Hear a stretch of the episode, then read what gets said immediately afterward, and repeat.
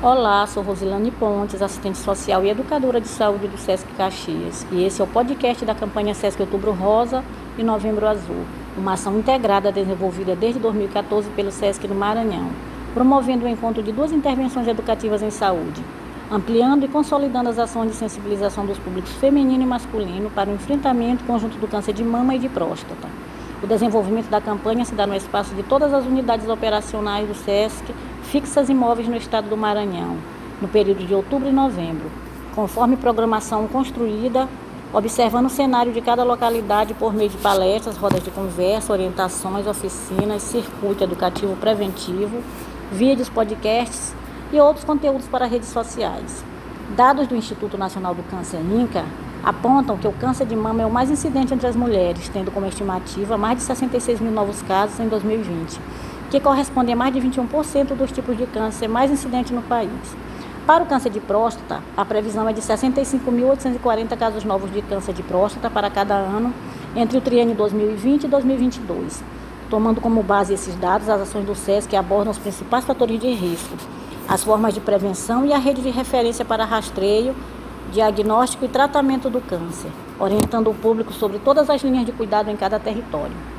Nesse podcast, conversaremos com a representante da Associação de Entidades de Amigos na Luta contra o Câncer, ANLUC, a senhora Disse Maria de Oliveira Carvalho.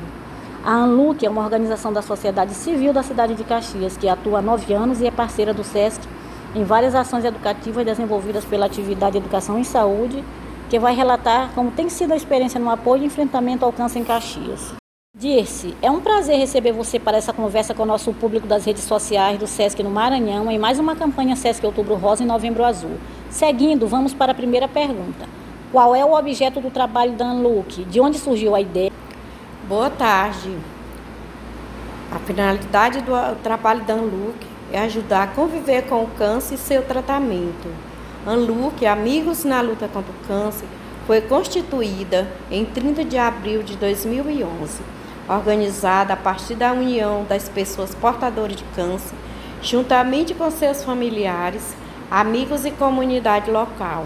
É uma entidade civil sem fins lucrativos, sem distinção de raça, cor e sexualidade, visando atender prioritariamente portadores de câncer e seus familiares, com duração por tempo indeterminado, com sede própria na Travessa Costa Sobrinho, 2130, no bairro Volta Redonda, no município de Caxias do Maranhão. Quantas pessoas a ANLUC atende por dia ou ao mês? Como apoia e integra a rede de acolhimento à mulher em Caxias? A ANLUC atende de 60 a 70 pessoas por mês. A rede é integrada por assistente social, médico, psicólogo, nutricionista e voluntários. Como o público pode ajudar e integrar a ANLUC? Com doações e participando das ações da ANLUC, por exemplo, com palestras, mutirões, caminhadas e outras. Quais os principais desafios e importância de desenvolver um trabalho como este em Caxias? Este trabalho é de grande importância tanto para os pacientes do município de Caxias e cidades circunvizinhas a ANLUC acolhe paciente e seus acompanhantes que não possuem condições de pagar hospedagem e que necessitam fazer o tratamento, pois a casa proporciona um lugar para descanso, oferecendo um espaço de cuidados, atenção e socialização. Mas além disso, existem muitos desafios, dentre eles encontrar parceiros para ajudar nas despesas da casa e ter que ver o sofrimento tanto do paciente quanto do acompanhante no enfrentamento à doença. Um dos principais desafios é não deixar faltar alimentos para os pacientes e os acompanhantes que necessitam da casa de apoio. Disse, muito obrigada pela sua participação neste podcast, pelo rico trabalho que você e a equipe vem desenvolvendo na cidade de Caxias. O SESC agradece sua colaboração. Aguardamos você no próximo podcast.